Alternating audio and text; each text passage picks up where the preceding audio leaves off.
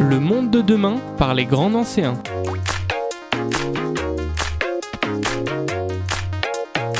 Alors que la métropole du Grand Nancy mène sa transition écologique, le Copcast part à la rencontre de ses habitants et habitantes. Bouleversement de nos habitudes, quête de sens, nouvelles pratiques, comment œuvrer concrètement pour le climat? Aujourd'hui, nous recevons Tony et Amandine, co-créateurs du festival de mode alternatif Off Mode. Bonjour. Bonjour, Lucas. Euh, Alors, avant de parler du festival, est-ce que vous pouvez vous présenter? Eh ben du coup moi c'est Tony Sotki, euh, je suis euh, initiateur de projets euh, sur différentes thématiques, originaire de Nancy, formé dans le journalisme et la neuropsychologie. Voilà mon, plaisir c'est de, créer des projets qui apportent qui apportent aux citoyens, qui leur permettent de prendre conscience de certains sujets et donc euh, bah, euh, là on s'est lancé avec Amandine et notre notre collègue Lucie à qui je fais un, un- une petite dédicace pour commencer qui est pas là euh, qui est pas avec nous mais on est bien trois à la co-organisation de, cet événement donc le Off Mode Festival euh, qu'on présentera par la suite Euh, moi, c'est Amandine Lafosse et euh, je suis diplômée d'une école de mode en Belgique. Et là, ça doit faire deux ans maintenant que je suis à mon compte comme couturière. Et en fait, j'ai deux pôles. J'ai la partie euh, retouche, donc pour des particuliers, pour des boutiques, et toute la partie en fait euh, vintage avec des vêtements que je chine, que je transforme, que je remets en état et euh, au goût du jour, en fait. D'accord, et ça, ça s'appelle comment alors? Et ça s'appelle Interstice. Donc il y a la partie Interstice atelier et la partie Interstice vintage. Et toi, Tony, euh, le textile? Bah moi le textile en soi j'y suis pas nécessairement confronté, en tout cas c'est pas mon domaine de prédilection. Euh, euh, je suis président d'une association qui fait euh, entre guillemets de la récupération de vêtements, qui s'appelle le Café Fripé, qui est en fait une association qui collecte les vêtements des citoyens et qui les redistribue en seconde main dans un magasin avec des très bas prix et en même temps sous forme de magasin gratuit pour des personnes précaires sans justificatif. Donc nous on est plus vraiment sur la partie euh, euh, bah, faire en sorte en fait sensibiliser les gens au fait qu'un vêtement peut avoir une seconde vie, euh, qui peut être très utile à quelqu'un, euh, qui peut être en plus grâce à nos euh, à nos super couturières qu'on peut apprendre à le réparer. Donc en fait un vêtement on, on peut lui donner plusieurs vies, on peut lui donner plusieurs plusieurs intérêts et il peut servir à quelqu'un dont on pensait pas euh, qu'il en avait besoin. Et c'est vrai que du coup on trouve ça toujours un peu dommage de se dire bon bah dans les dans les bennes aujourd'hui à vêtements euh, tous les vêtements que vous allez mettre ça va faire de l'isolant pour les maisons. Et donc euh, c'est un peu dommage de se dire que finalement bah dans sûrement euh, 50% euh, des cas le vêtement a encore une durée de vie assez assez importante. Voilà. D'accord, donc tu, tu es l'origine de cette association Café Frippi, donc tu travailles avec Amandine avec son atelier Interstice, si je comprends bien. Euh, ça fait combien de temps que vous faites ça? Ça fait euh, six mois huit Ouais. mois quelque chose comme ça ouais, peut-être un an.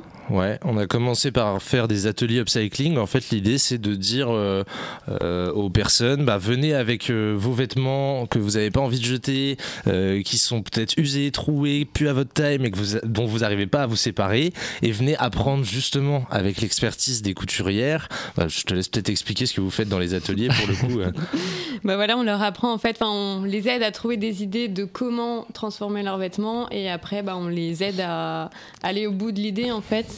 C'est-à-dire que vous mettez les gens euh, sur la machine à coudre, quoi, Ouais. carrément. Ouais, ouais, c'est ça. Donc Ouais, euh, ouais. moi qui n'en ai jamais fait, est-ce que je pourrais essayer Ouais, euh, carrément. ouais, c'est accessible à tous. euh, ouais, on a tout ce qu'il faut, on a le matériel, on a les machines, on a eu des dons aussi pour bah, tout ce qui était fil, enfin tout, le, tout ce qui est mercerie. Et en gros, vous venez, vous prenez votre cours et en fait, il y a tout qui est à dispo. D'accord, très bien. Donc vous l'avez compris, aujourd'hui on va parler vêtements. Alors je lisais euh, un article qui était publié euh, sur le site des Amis de la Terre euh, cette semaine. Donc c'était une campagne qu'ils avaient sortie en, janvier, hein, qui disait que chaque année en France, 42 vêtements par personne sont mis en vente, alors que pour respecter l'accord de Paris sur le climat, il faudra abaisser ce chiffre à seulement 5 vêtements par personne et par an. Donc aujourd'hui, on produit 42 vêtements par personne et il faudrait qu'on soit seulement à 5 vêtements par personne et par an. Euh, Qu'est-ce que ça vous évoque, ces chiffres? 42 dans l'idée, ça semble pas si énorme que ça, Mhm. si on tient pas compte en fait de tout l'impact euh, bah, écologique d'une part et aussi euh, social en fait qu'il y a derrière. Parce que euh, bien souvent, c'est des vêtements qui sont issus, je suppose, bah, là dans ton dans ton article de la fast fashion, et donc en fait, l'impact est énorme. Donc 42, ça semble pas énorme, mais sac non plus? Euh, Est-ce qu'on peut vivre avec 5 vêtements par an? Euh, ça, je sais pas. Après, ça reste une préconisation. Je pense qu'il faut, il faut, il faut mesurer les chiffres et, et les préconisations. Évidemment, dans un monde idéal, euh, oui, peut-être Mm. que 5 vêtements, c'est un peu léger. Euh, effectivement, il y a aussi ce concept de ça, se faire plaisir quand on, quand on achète un vêtement, se sentir à l'aise, se sentir euh, euh, beau, belle et, et avoir l'estime de soi grâce euh, à ce confort apporté. Mais c'est vrai qu'il y a 68% de notre garde-robe, euh, statistiquement, qu'on n'a pas mis pendant Voilà. les 12 derniers mois. Et en fait, on réutilise toujours les mêmes vêtements. Mhm. On, on a, on a tous un peu ce même schéma de finalement d'avoir euh, bah, tellement de choix qu'on se concentre sur un tout petit peu, une toute petite partie de sa garde-robe. Amandine, tu as évoqué du coup la fast fashion. Mm. Euh, Qu'est-ce que ça veut dire pour toi la fast fashion? Parce qu'on entend beaucoup parler euh, au final. Ouais, bah en fait, la fast fashion, c'est euh, en fait une mode euh, qui est entre guillemets éphémère, euh, où il y a un renouvellement hyper rapide des collections, et, euh, et en fait, c'est pas une mode qui est faite pour euh, durer, donc qui est produit, euh, enfin qui coûte très peu cher, mais qui du coup derrière a un coût environnemental et social, comme j'ai dit, euh, qui est énorme. Ça correspond à à peu près la majorité des enseignes qu'on peut rencontrer euh, en ville aujourd'hui Oui. au final. Ça. Bah, pour Mm. ne pour n'en citer qu'une, Zara par exemple change ses collections 24 fois par an. Ah oui. Et quand on se dit que parfois un jean euh, peut faire jusqu'à 65 000 km pour arriver dans un rayon aujourd'hui ici en France, euh, je vous laisse faire le calcul du nombre de kilomètres et de l'impact euh, de l'impact écologique que ça peut avoir. Et il y en a d'autres des impacts écologiques, il y en a énormément pour un jean, c'est 7000 li- 7000 litres d'eau Mhm. potable qui sont utilisés parce qu'on a besoin d'eau potable. Donc ça représente l'équivalent de 50 baignoires et moi je trouve ça d'une indécence assez incroyable de se dire qu'aujourd'hui il y a encore des gens qui meurent de soif dans le monde et c'est des millions de personnes et, et, et on gâche 700, 700, 7000 litres d'eau pour un jean. Ça, ça, paraît, ça paraît assez dingue. Et, et du coup, ce qui fait que euh, l'industrie du vêtement, en fait, il y a 4% de l'eau potable mondiale qui est utilisée pour cette industrie. Donc c'est absolument énorme. C'est énorme. Mm. Effectivement. Moi, je fais monsieur chiffre. hein. Alors c'est très bien, on a besoin, on a besoin de, de chiffres dans cette émission. Euh, alors du coup, ces vêtements, ils peuvent se retrouver en, en friperie au final. Est-ce que, donc tu viens de citer tous ces chiffres, est-ce que si j'achète des vêtements en friperie, j'annule un peu tout le- le- l'empreinte carbone, le coût écologique de, de ces vêtements? Alors là, c'est une très bonne question. J'imagine, que oui, parce que Ouais. euh, ils restent, euh, ils restent au niveau local, parce qu'ils ne, ils ne, ils ne vont pas être renvoyés ailleurs euh, dans le monde, Euh, et puis que à la, à la base, c'était destiné à être jeté. Donc de toute Mhm. manière, c'est, un Mhm. bénéfice. Ouais. euh, Mais je pense qu'il y a en fait, euh, d'ici quelques années, il y a un problème qui va se poser, c'est qu'à l'heure actuelle, quand on achète des vêtements en fripe, c'est des vêtements qui sont de vachement bonne qualité et qui ont pu durer dans le temps. Mhm. Et là, maintenant, quand vous achetez des vêtements euh, à 5 euros, c'est pas des vêtements qu'on pourra retrouver dans 10 ans, euh, enfin ouais, dans 15 ans dans une fripe. euh. ouais, tu parles de la Ils ont qualité été des vêtements. jetés euh, avant ouais, ouais. en fait, Mm. parce qu'ils seront plus euh, utilisables. Oui, c'est vrai. Vous, allez quand même proposer une solution euh, au niveau local. Lancer un mouvement peut-être anti-fast fashion. Euh, donc euh, vous êtes tous les deux à l'origine du festival euh, Off Mode, donc euh, avec euh, votre collègue Lucie qui n'a pas pu être là ce soir. Donc vous êtes en train de concocter ce festival. Est-ce que vous pouvez m'en parler? Alors avant, on, on m'a dit que c'était le premier festival de mode alternatif du coin. Ouais, c'est le troisième de France. Pour le coup, il y en a eu deux à Paris. Euh, Il y a le festival Autre Mode à Paris qui s'est tenu euh, bah, pour sa troisième édition à la Villette en 2021. Et euh, et il y a Open Mode Festival également qui s'est tenu, qui en est à sa troisième édition. Euh, il n'y en a pas eu d'autres en France, à notre connaissance. On s'est, on s'est beaucoup renseigné parce qu'on s'est dit, bah en fait, pourquoi ça n'existe pas? Ça nous semblait tellement évident de, Mm. on va expliquer ce que c'est hein, évidemment, mais euh, ça nous semblait tellement évident euh, que, que la population, que les consommateurs, que les créateurs, créatrices en avaient besoin, euh, qu'on a été quand même super étonné de se dire qu'il y en avait que deux à Paris. Donc on n'a pas eu beaucoup de sources d'inspiration et euh, Oui. c'est- c'est c'est- c'est pas très évident non plus euh, de partir d'une table rase un peu. Donc vous, Vous partez d'une table, d'une table rase. Qu'est-ce que vous avez mis sur cette table pour faire un, festival de mode alternatif? À quoi ça va ressembler? Alors du coup, euh, ça va se passer à la MJC Lillebonne le 1er et 2 avril 2023, donc c'est sur un week-end. Et en fait, on a, on a invité une quinzaine de créateurs, d'exposants, euh, des acteurs euh, locaux en fait de la mode éco-responsable. Et voilà, l'idée c'est de démocratiser un max bah, cette mode-là et bah, et faire se rencontrer les consommateurs et, euh, et, les créateurs et créatrices du coin parce qu'en fait tout le monde est un petit peu éparpillé dans sa euh, dans sa dans son dans son métier dans son dans son euh, activité ouais, c'est ça. et, et promouvoir en fait aussi bah, toutes les initiatives qui sont déjà marche. Et en fait, on s'est rendu compte que en fait, 15, 15 euh, exposants, c'était presque trop faible par rapport à toutes les belles innovations qu'on a dans le coin. Euh, on reste une, une, terre hyper industrielle historiquement.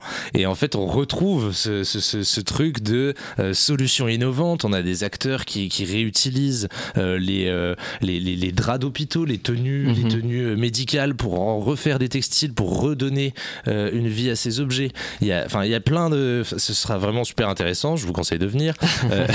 il y, a plein justement d'idées, d'innovations et de gens qui créent des solutions concrètes pour mieux consommer. Et en fait, on, s'est rendu compte que les consommateurs avaient envie aussi d'avoir euh, euh, bah, une consommation plus éthique, plus responsable, y compris sur l'industrie du textile. Et donc l'idée, bah, c'est un peu de faire, se rencontrer ces deux mondes qui en fait ne sont jamais toujours réunis au même endroit. Là, c'est un peu l'idée de se dire, bah, là, il y a un endroit unique. Euh, voilà, le printemps n'a qu'à bien se tenir, mais le printemps, c'est un endroit unique pour plein de boutiques de la fast fashion. Bah mhm. là, l'idée, c'est un peu de refaire la même chose, mais sur de la slow fashion, sur des solutions innovantes et sur du réemploi de vêtements. Est-ce que euh, vous pouvez me donner quelques exemples euh, d'exposants, euh, voir un peu ce qu'ils font, pour me donner un peu envie de venir? On a essayé de proposer un marché des créateurs et créatrices euh, euh, variés euh, qui, qui ont des activités très différentes pour faire se rendre compte un petit peu de la de, bah, en fait de la de l'aspect très vivant de, de, ce monde de la création textile. Donc on aura de l'upcycling, on fera de la broderie flash, il y aura des friperies, des, de la seconde main pour enfants, des bijoux vintage, une upcycleuse de denim et puis une recyclerie textile qui aussi un centre de réinsertion. Comment est-ce qu'on fait aussi euh, du social tout en faisant euh, du réemploi de vêtements? Et puis voilà, l'idée c'est un petit peu d'avoir euh, différentes marques, différents créateurs, artisans, couturiers qui vont avoir et des solutions innovantes et des, des, des, compétences très très différentes. Parce qu'en fait quand on parle de couture, moi c'est ce qu'elles m'ont appris, c'est ce que j'ai appris à leur côté, c'est quand même c'est un monde hyper hyper large quoi en fait. la couture il y a la broderie, il y a, plein de choses à l'intérieur. Et donc du coup, l'intention qu'on avait aussi, c'était de faire se rencontrer le monde des consommateurs et le monde des, créateurs créatrices mais aussi de proposer des ateliers de monter en compétence des gens et du coup est-ce que tu peux nous présenter ça Amandine? Ouais voilà du coup vous pourrez retrouver des ateliers qui seront gratuits évidemment et euh, voilà, donc il y aura euh, des ateliers, donc broderie, il y aura de la customisation, bah, de l'initiation à la couture en fait. Et tu disais tout à, tu demandais tout à l'heure si c'était accessible et c'est hyper accessible en fait. Enfin, moi j'ai été j'étais absolument choqué du fait que une, euh, une machine à coudre, ça me paraissait complètement euh, euh, complètement trop complexe pour que je m'y intéresse et en fait en, quelques en quelques minutes tu te sens très vite à l'aise avec la machine et, tu vois tout de suite les choses que tu peux faire. Donc évidemment après ça se ça se travaille mais c'est complètement accessible et c'est aussi le but de se rendre compte que bah c'est pas euh, pas très compliqué et qu'on peut finalement réussir à faire des choses seul chez soi quoi a quelque chose qui m'a marqué quand tu, quand tu parlais des, différentes activités euh, présentes à faire durant, euh, euh, durant ce festival. tu parlais de marques de slow fashion, enfin de, de marques du coup. Donc c'est des marques de slow fashion.